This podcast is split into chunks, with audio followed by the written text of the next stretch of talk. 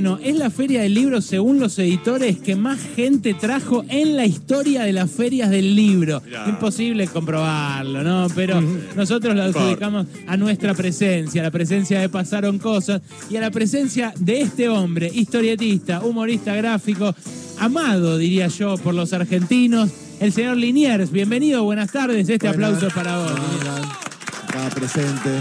Mucha Pobre gente. Kasparov, ¿no? Che, Pobre Kasparov. cortaron las torres. Bueno, Alberto Samir le ganó a Kasparov también. No, le hizo trampa. Ah, y lo mismo que dice en la Deep Blue. Ahora todos hacen trampa. Es mal perdedor, confesó que le hizo trampa. Escucha, mucha gente que ahora le Sí. está poniendo cara a Liniers. Dicen, ah, Claro. es Liniers. No, no, Sí. dicen, ah, ese es Ese Liniers. Liniers. No, No. la, la decepción. veo muchos niñitos ahí, hola niñitos, y veo que están ahí, ese es el que dibuja Enriqueta. Oh, qué feo. Es este barbudo, chicos, es así. Lo que pasa es que este barbudo suele salir a veces, ¿no? Sí. Es como Velázquez en las meninas, de repente. Claro, sí, sí. ¿no? Además, y a veces con Johansen, a veces ni siquiera sutil. Ah, me subo, ah, mírenme. Pero las historietas aparece como conejo. Liniers. Está como Sí, conejo. claro, sí. claro. Una elegancia más. No tiene las orejas tan grandes. dice, no, no. claro. Bueno, el Liniers eh, viene a la Feria del Libro, vino a la Argentina porque vive en Estados Unidos. Sí. Eh, ¿Dónde vivís exactamente en Estados Vivo Unidos? en Vermont, que es como un estado chiquitito ahí. El de. Bernie Sanders. El de Bernie Sanders. ¿Vos Es como- votás a Bernie es Sanders? rural zurdo mi estado, Claro. que me encanta, me encantan los dos aspectos. No voto porque no soy gringo, entonces Ah, ahí no me dejan. No lo dejan votar. pero, pero sí, es, es como que vive en un pueblito, va, un pueblito, se llama Burlington, eh, pero es un pueblo chico. Y lo ves pasar ahí, ahí va el señor. Ah, va Bernie, ¿en serio? así. Ah, me encantaría, claro, protestando contra Sí, algo sí. del capitalismo. Refunfuñando contra algo. me encantaría ser vecino de Bernie Sanders. Recién le preguntaba cuánto, se había- cuánto, habías, eh, cuánto hacía que se había ido. Me Sí. dijiste hace cinco años y que en un momento él ya quería, bueno, empezar a volver a la Argentina. Pero, ¿qué pasó? Me fui dos meses antes de que ganara Trump. Me hicieron el engaña pichanga, ¿viste? Le dije a, mis- a mi mujer, vamos a llevar a las hijas ahí un lugar que va evolucionando socialmente. Sí. Mirá, antes los, los negros no tenían derecho ni a para votar y ahora ese es presidente, no sé qué. Y a los dos meses lo ponen a este... Claro. Y todo se volvió oscuro. Y sabes que se volvió todo como sórdido. Sí, sí. Viste como de repente Bill Cosby. Chicas, bien está Bill Cosby, vengan, que era muy gracioso este señor. Claro. Y de repente, no, chica, váyase, váyase. Está Pero- Bill Cosby es un psicópata. Además, acá hacía poco que gobernaba Macri. ¿Llegaste a pensar, ¿seré yo? Claro, ¿Seré yo? eso, ¿Seré eso es lo que me dicen mis amigos gringos, porque me dicen, este, tenemos ahora 8, ah, pobres, me da una ternura, me dicen, tenemos 8% de inflación, qué horror, y yo los miro como... ¿Sabes la digo- sopa que te falta? Además le digo, esto es apropiación cultural, hermano. Claro. Medio me ofende que anden ustedes con inflación. Yo les digo la verdad. Alucinante, alucinante. Bueno, eh, viniste acá a la Feria del Libro, tenés un evento, una presentación. ¿Cuándo me dijiste? Pasado Vamos a mañana. estar el viernes con Tute y con Seba de Caro. Seba nos va a interpelar, porque Seba no sabe dibujar. Yo creo que le podemos enseñar algunas par de Sí. cositas. Y Pero- sí, Pero Tute y yo no sabemos hablar y ahí vamos, vamos con De Caro. Nos, nos descansamos en De Caro. tú te es un amigo de la casa también. Sí. Ha venido a Pasaron Cosas. eh, me, me ha dejado prologar su último libro que eh, creo que era Todo Humor es Político, algo así. Sí. Ahora te voy a decir cómo, cómo se titulaba bien. Pero vos, además de venir a esta presentación, presentás Macanudo 15. Macanudo 15. Redondeamos la colección porque, viste, es Macanudo 1, 2, 3, 4, 5 y en 15 me planto. Ya a partir de ahora le voy a, voy a cambiar un poco el diseño del libro. Voy a tratar de hacer este, ponerle un título porque ya los números me aburrieron. Pero no se va a llamar más Macanudo. Se va a llamar Macanudo Sarasasasa. Ah, O sea, ok. Algo le vamos a poner. El regreso de los Entonces drones. este no sé, me gusta cerrar algo, ¿viste? Que la gente sepa que listo, si ahorra, se compra los 15 y no es una cosa infinita. Claro. Entonces ya para los completistas, ¿viste? Que necesitan todo Uf. ordenadito y todo, ahí ya tienen. Claro, por decir, tengo los 15. Tengo los 15, Tengo los ya 15. está. Hay mucho puedo coleccionista empezar a de comprar los libros de Tutti, Claro. No, finalmente. me asusté, me asusté cuando al final del libro dice eso, eh, al lado de una... No, parecía que termina la tira. No, la tira pero sí. no va a matar a Olga, ¿qué va a hacer este. Señor? Claro. No, vos eh, eh, esto lo seguís publicando en La Nación. Eso lo publico en La Nación y en muchos diarios del mundo, porque en Estados Unidos como funciona la tira diaria, no es que laburás para un diario, sino que hay un sindicato que se llaman King Features, United Media, no sé qué, Sí. y cada uno tiene un montón de tiras y salen y la venden a todos los diarios que pueden, ¿viste? Entonces, Mm. En vez de vender un diario grande, estás en el Topeka, no sé qué cosa, y en el este, Minnesota, de no sé qué Y miércoles. vos ni sabés quizás. No tengo la menor idea y cada tanto te escribe, una vez me, me escribió una señora de Helsinki. Wow. Parece que soy grosso en Helsinki. Muy bueno. ¿Viste? Me, digo, me mandaron un, pe- un pescado. No sé, no sé qué hay en Helsinki, la verdad que. Y es exactamente la misma tira, simplemente traducida en el A mí me idioma. gusta que se llama macanudo en todos lados. Excelente. Que siento que la palabra, eh, que le, eh, ma- exporté el macanudismo sin que entiendan qué miércoles quiere decir, pero ellos leen, "Ah, ah, macanudo, y dice algo. Y lo que me estoy también dando cuenta es que no es mala palabra todavía en, en ningún lado. Eh, Creo que en México es eh, tenerla grande. ¿En serio? Ah, porque tener la macana grande, Sí. claro. No es mala palabra. Tengo, Pero tengo convengamos que mucho acá éxito en, en México también. No sé si está relacionado, pero me vienen las chicas a ver. Convengamos que acá tampoco sabemos muy bien qué significa ma- macanudo. No sabemos muy bien. O sea, sa- sabemos que es una expresión Ay, para decir algo Sí. estuvo bien. Muy simpático, Pero- muy canudo. Hay teorías, viste, que, Claro. que había un bar que se llamaba Macán, Ah. o la macana de los canas cuando te cagaban a palos, que la macana, y Claro, le pero eso no es, nada, macanudo. no es nada macanudo. Ah, irónicamente. Irónicamente, Claro. o por ahí, un tipo Pasa que le pega mucho a la policía. Una puede de ser las buena palabras, gente. sí, claro, es cierto.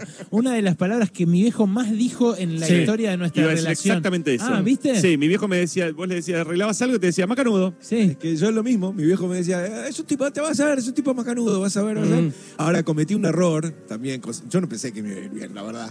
No le puse la, no pensé mucho en la palabra, pero le pones macanudo a algo y todo, todo el tiempo te dicen, sos un tipo macanudo y es como, es insoportable. Sí. Claro, es, la claro. pregunta que te, es la pregunta que más te buena, hicieron. buena onda todo el tiempo. Ah. eh. Ahí te pones de mal humor. Porque el segundo que sos mala onda es, no, como macanudo, ¿eh? Eh, eh. final, Y eh. Es una mierda mi vida. Sí, sí, claro. No, pero además posta, claro, te, te debes sentir ya Y bueno, como una- un me animal en esta. exhibición, sí, claro. ¿Qué le vamos a No, bueno, tiene el, el trabajo eh, tuyo, Liniers, Sí. eh, y yo, bueno, nada, soy todo lo sensible al arte que puede ser un economista, ¿no? O sea, eh, pero eh, tu, tu trabajo, la verdad, que me hace volar eh, de, una, de una manera diferente a los demás, Sí. y, y creo que tiene algo de- de nada, no sé si de lo surrealista, eh, de lo onírico, pero hay algo que me hace sintonizar con, con estos personajes Sí. eh, que no es solamente lo que me hacen reír, ¿viste? Alguno de repente me saca una sonrisa, con algunos me cago de risa, pero con muchos otros no, simplemente me dejo llevar. Es que cuando empecé la tira,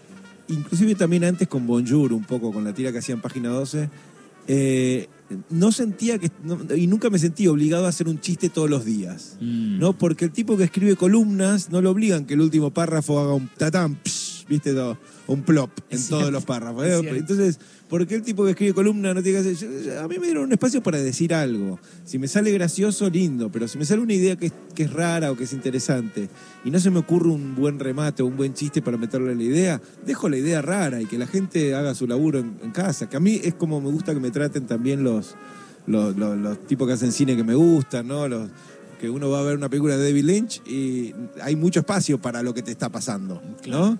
Si vos vas... No, no hay dos personas en un cine viendo una película de David Lynch que estén viendo la misma película.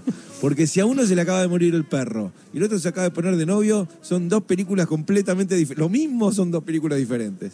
Entonces yo quiero que Macanudo tenga ese espacio, ¿viste? Que, que hay cosas que cierra al lector porque le tengo confianza al lector también. Está bueno eso. Mm. Eh, es difícil eh, en tiempos en los cuales todo es más inmediato, más efímero, más rápido, más llano. Sí, nada, nada dura nada. Eh, pero está bien. Yo no tengo mucha, mucha expectativa de que yo dure mucho tampoco. Ah, Viste que vos sabés, eh, tus viejos son lo más, ¿no? Tus viejos son eh, los viejitos, las viejitas, sé qué. Tus abuelos, sí, la infancia, los, los más, mis abuelos eran lo más. Tus bisabuelos, me acuerdo de uno, ¿viste? Tus tatarabuelos, ya cuando vas para atrás no tenés la mañana, te chupa un huevo. Ah, ¿sabías que tu tatara, tatarabuelo se murió cuando le cayó un ascensor en la cabeza? Sí, te importa uno- un pito. Va a ser una, una mierda de Entonces, persona. no así sé, de rápido se van a olvidar de nosotros. Así de rápido va a ser como dos o tres generaciones para adelante es que hacía radio. Ah, chupa huevo. ¿Qué era la radio? Mirá lo poco importante que somos que vamos a estar pensando en, en- en- para adelante. Eh, disfrutemos esto, este rato que estamos acá. Está bueno eso. Lo que, lo que me pregunto es si nos damos lugar para el disfrute. Porque iba eso con lo de lo inmediato, lo efímero. Sí. Una tira así es una tira que leída en Instagram, no sé cómo te va en las redes, ahora me dirás. Eh, Ah, Súper lindo, a mí me encanta. Eso es todo Bueno. flores y amor en las redes. no, no. no exactamente. Ah, no, ¿a usted no le pasa eso? A mí es todo, qué lindo, Linier. Pero, pero la verdad que, eh, no, en serio, eh, hay veces que no nos damos tiempo ni a decodificar un, un mensaje artístico, ¿no? Sí, hay, es, es verdad que estamos bombardeados como nunca en la historia existió este bombardeo de información. Y también de repente nosotros somos responsables de nuestra cultura. ¿no? En el sentido que nosotros somos nuestros editores. Antes, cuando yo era chico, habían tres películas de Scorsese en el videoclub y sabía que habían diez más, pero no se conseguían, ¿no? Y sabía que habían cinco, cinco discos de Velvet Underground y vos conseguías uno y después los otros eras, te los tenías que imaginar, tardabas un par de añitos, uno viajaba a Estados Unidos, te lo traía, lo escuchabas obsesivamente, pero era como que eh, lo que consumías era lo que conseguías. Ahora se consigue todo. Entonces, si vos estás perdiendo el tiempo viendo a Babi Checopear volviendo a las 3 de la mañana, es culpa tuya que estás viendo mierda. Te digo la verdad. claro, Saludos al señor Checopar. Sí, sí, un pero, pero la verdad es que No, sin saludos ni abrazos. este, es eh, uno es responsable ahora de lo que ve, ¿no? Sí, sí, la gente saluda, viene a verlo a Liniers, acá al stand. Son fans de Babi Checopar. ¿qué Eh, pasa? Sí, claro. Usted le quería mandar saludos también. En el stand eh, 16-14, acá en el pabellón amarillo, estamos entrevistándolo a Liniers, un tipo macano de. Ah, mentira. Lo de. No, lo- la verdad que eh, eso de ser los curadores de, de nuestra propia cultura es un laburo, ¿no? Es un laburo. Y es una responsabilidad también. Entonces, sí, tenés que. A veces uno. Yo entiendo. Estás tres niñas, dos perros, Claro. la llevo al colegio, la traigo al colegio. A veces querés tirarte. Pero mismo para eso también hay buen material. O sea, está bien. Puedes ver Los Simpsons. Puedes ver algo que te haga, que esté bien hecho y que sea bueno. Yo siempre divido las películas con mi mujer o los libros. Está la buena película buena, ¿no? Ahí vamos con 2001. La buena película, buena, plan, todos pensamos, nos divertimos. Está la buena, la mala película mala, digamos. No quiero mencionar para herir susceptibilidades de nadie, pero hay eh, películas que son malísimas todo.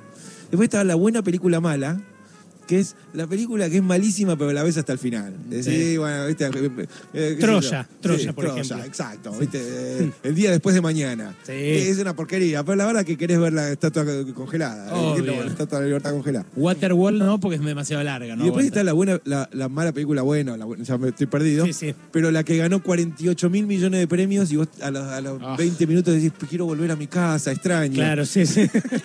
Sí, ¿Qué, sí, sí. qué te pasa a vos cuando salís del registro macanudo? Es decir, cuando, por ejemplo, haces una tapa de New Yorker que has Sí. hecho y recuerdo una especial muy, muy bella. Eh, ¿Eso para vos es un respiro, es un alivio, es otro juego? Es pagan bien. O sea que Bien, el alivio acá para el amigo economista. sí, Financiero. claramente. Sí, es, eh, es, li- es lindísimo. Porque es una, para empezar, es una revista que sabés que la va a ver gente que Sí. vos no podés creer que van a ver tu dibujo. Claro. O sea, le va a llegar a, a Barack Obama y a Bruce Springsteen, no sé, como que. A Trump. A Trump como que- también. a Trump, exacto. ¿viste? Si van a ver tu dibujito de las florcitas, no sé qué. Entonces, Eso es raro, Mm. por lo menos.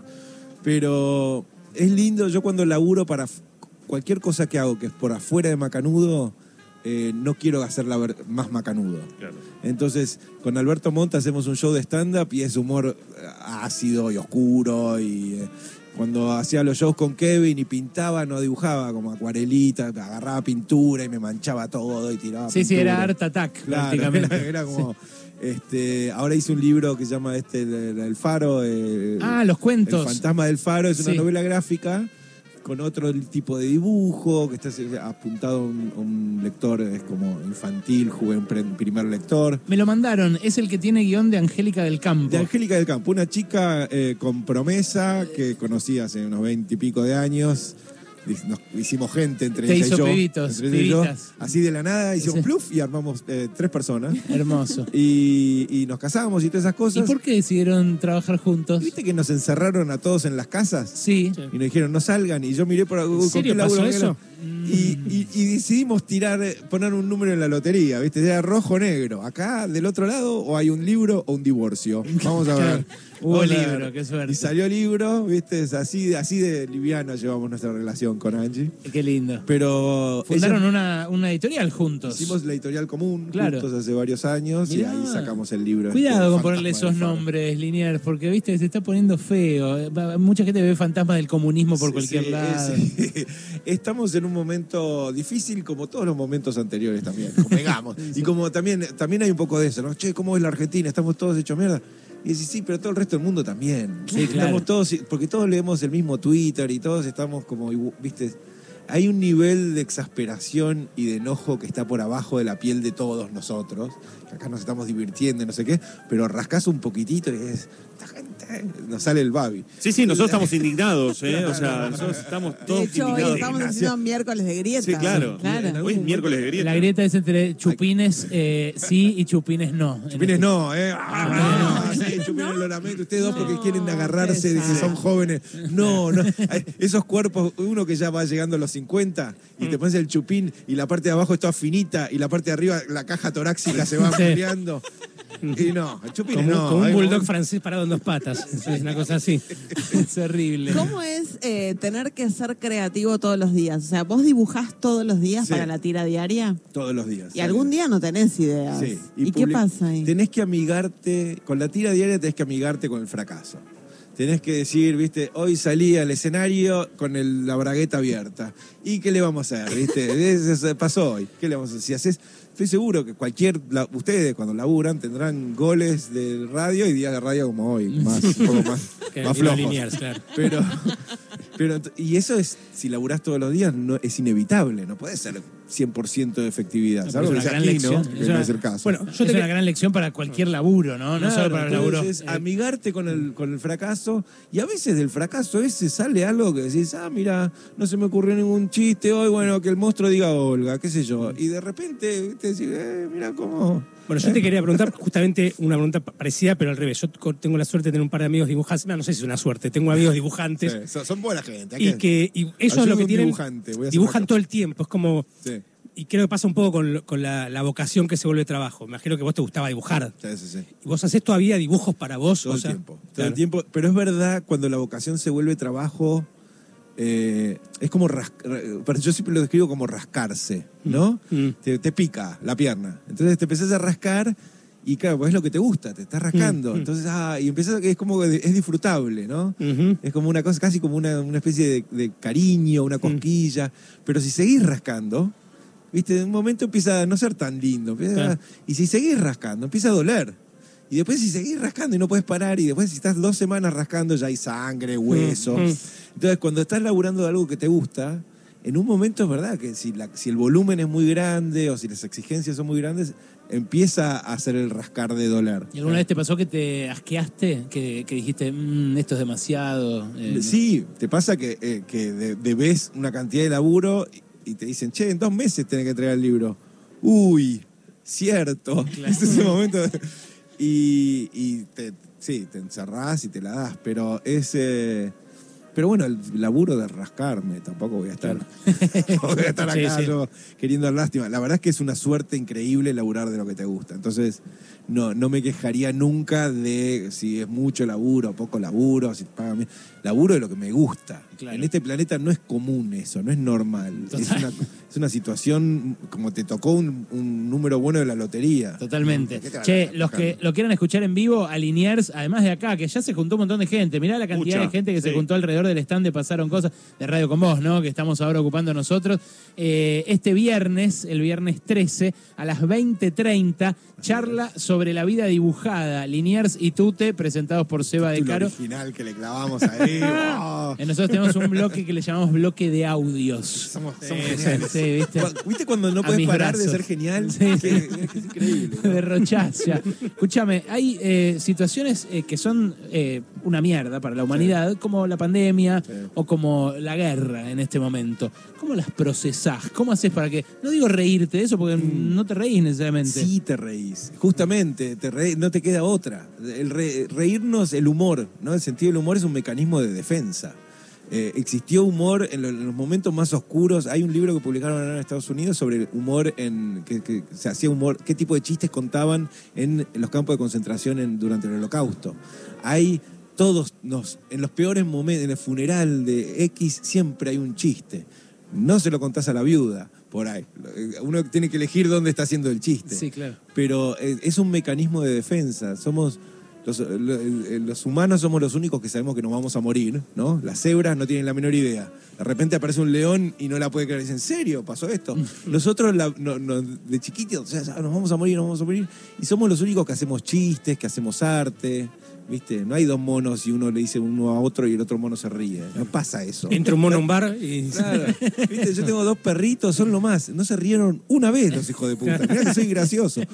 Y nos reímos por eso, porque tenemos conciencia de que nos vamos a morir y es nuestra manera como de resistirnos a eso, de, de decir, ah, me voy a morir, tipo, le, mostramos el dedo, mira, me río, el que se va a reír último es el otro, ¿no? o la última risa no la tenemos nosotros, la tiene el otro, pero mientras tanto es como, yo creo que es un mecanismo de defensa. ¿Y funciona? ¿Te funciona vos? Y nos funciona todo, sí, yo creo que sí, que, que- que no podríamos, o yo no podría seguro, también hay personalidades, obviamente, hay gente que no te entiende un chiste ni a trompada, pero, pero yo creo que es, es una vida muy difícil que te den esa información y después no tener sentido del humor. El resto de tu vida es qué mala leche tuviste, hermano. Te perdí, andá a ver Monty Python, a ver, viste, Claro. algo porque va a ser largo si no. Hay un montón de gente que yo veo en los medios de comunicación que no se ríe. Eh, y por eso te pregunto también, porque a veces es contagiosa, así como es contagiosa la risa, también es contagiosa ese rictus serio, Sí. la indignación, la bronca, el grito. Yo creo que hay algo también de vergüenza en, en- y que muchas veces no, uno no quiere quedar en ridículo. Entonces muchas veces el, el humor tiene que ver con el ridículo, tiene que ver, y el humor bien hecho es sobre uno mismo. Yo no hago chistes para burlarme de alguien. Claro. ¿no? En un montón de tiempo en este país se entendió el humor como que era humillar a otra persona. Con cámaras escondidas, con viral goma, qué sé yo. Todo eso era riámonos de los otros. Y yo era, de eso lo aprendí en, el colegio, en el recreo, que el tipo que decía, eh, mirá ese, eh, gordo, este, el otro, era un idiota. Y eso yo lo viví toda la vida. Para mí, alguien que, que, que- porque muchas veces con esos personajes, no mencionemos a nadie, nunca que no sé No, quién es amigo de quién, acá nunca. no. Pero, por ejemplo, Jorge Rial.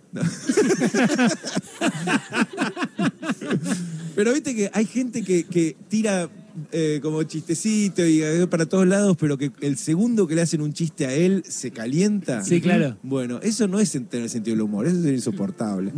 Eh, pero yo que te- vivo así, vivo, soy mi, mi víctima predilecta. Y después sí, puedes tirar para afuera, me Sí, parece. claro. Vos sabés que eh, Liniers cubrió un mundial eh, y, y fue, y, digamos, eh, historietista durante un mundial, Brasil 2014. Sí. Yo solamente recuerdo dos antecedentes. eh, vos en La Nación y Rep en Página 2 en el 94. Fontana Rosa lo cubrió, pero escribía. Claro. Escribía sobre todo, ¿no? Sí. ¿Cómo En- fue esa experiencia? En mi caso, a diferencia de Rep y de Fontana Rosa, ¿no? que son dos tipos que es, eh, sabidos y cultos eh, sobre todo lo que sea la te- temática futbolística, yo no sabía nada. Y así fui como le fui a hablar a mi editor, le digo, mira, se viene el Mundial en Brasil, me parece que tengo que ser enviado especial. Se lo dije así. Y me, me miró a los ojos y me dice, pero Ricardo, no sabes nada de fútbol. Claro. Digo, por eso, porque es la visión de, ¿no? El, re- el resto del mundo, qué sé yo, en Saracía.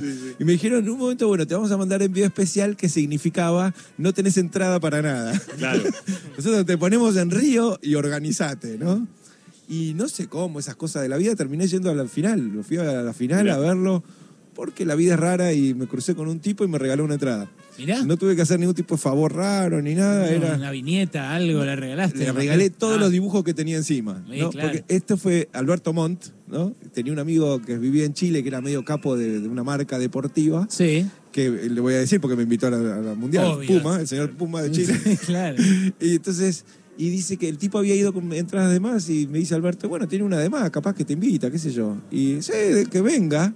Salían 6 mil dólares, no sí, sé. cualquier cosa. Y entonces nada, todos los dibujos que tenía encima se los regalé al, a- a- al amigo Carlos Laje, así que le mandamos un saludo. ¿Y? Y fui ahí, y lindo lo de ver una final del Mirá, mundo. estar en una cancha. Cinco minutos al final ya medio se- no estuvo tan bueno, pero todo el resto, Claro. yo sé lo que se siente gritar. Un gol.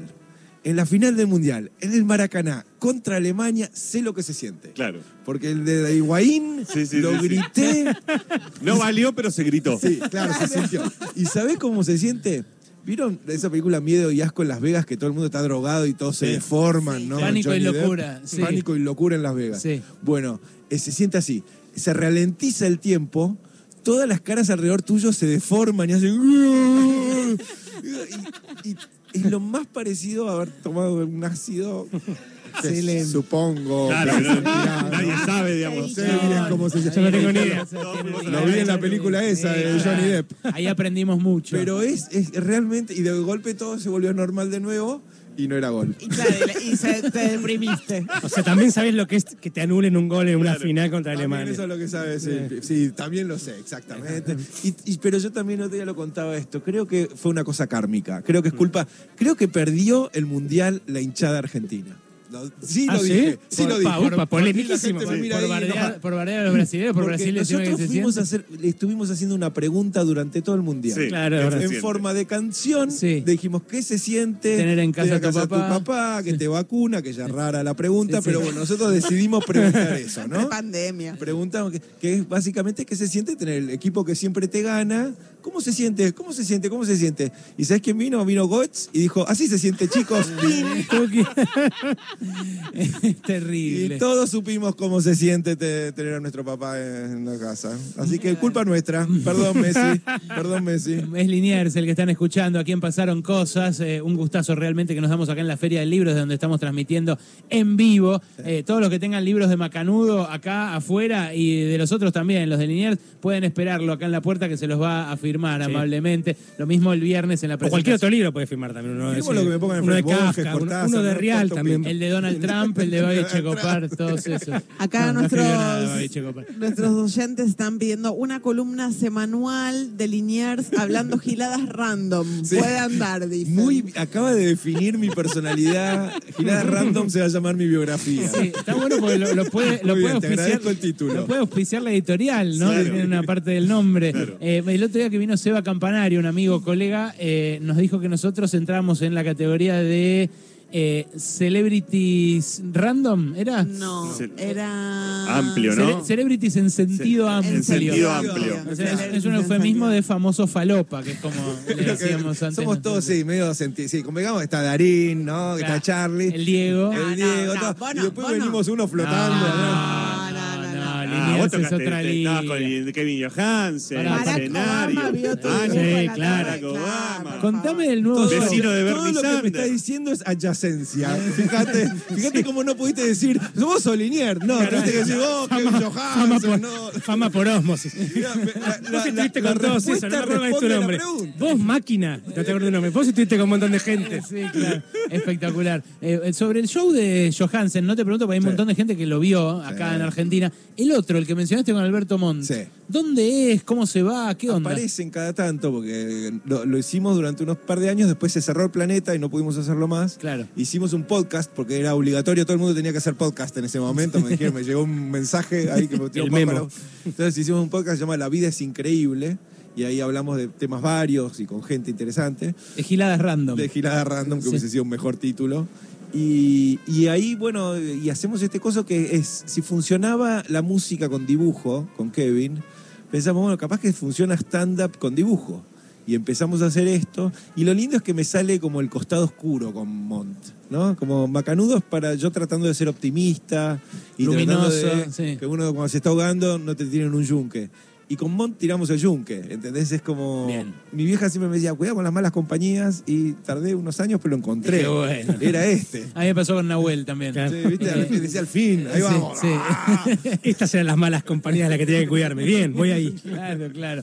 Bueno, eh, gracias por venir, Liniers querido. Eh, y de verdad, un placer, un orgullo que estés acá en la Argentina, que seas argentino y que vivas al lado del viejito Bernie Sanders. ¿eh? Mandale saludos cuando Te mando saludos de tu parte. Dale. En Liniers se pasaron cosas aquí. Este aplauso que lo despide en la Feria del Libro al ídolo de la historieta. Gracias, gracias, loco.